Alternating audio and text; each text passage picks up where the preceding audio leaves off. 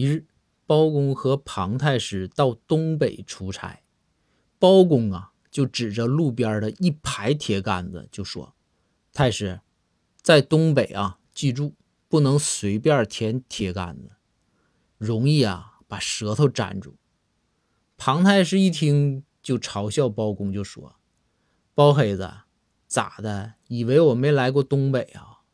就你啊，没文化还没常识。”你说那是冬天，东北的冬天冷，温度低。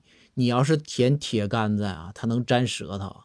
你这咱现在这大夏天的，你怕啥呀？他舌头怎么可能粘住呢？我给你打个样，让你看看。说着，庞太师啊，一舌头就舔在旁边的铁杆子上了，结果舌头就被粘住了。这个时候，包公就说：“太师。”我吧，有没有常识，咱先不说。但是呢，我这人哈，他不瞎。你看那牌子上不是写着吗？油漆未干。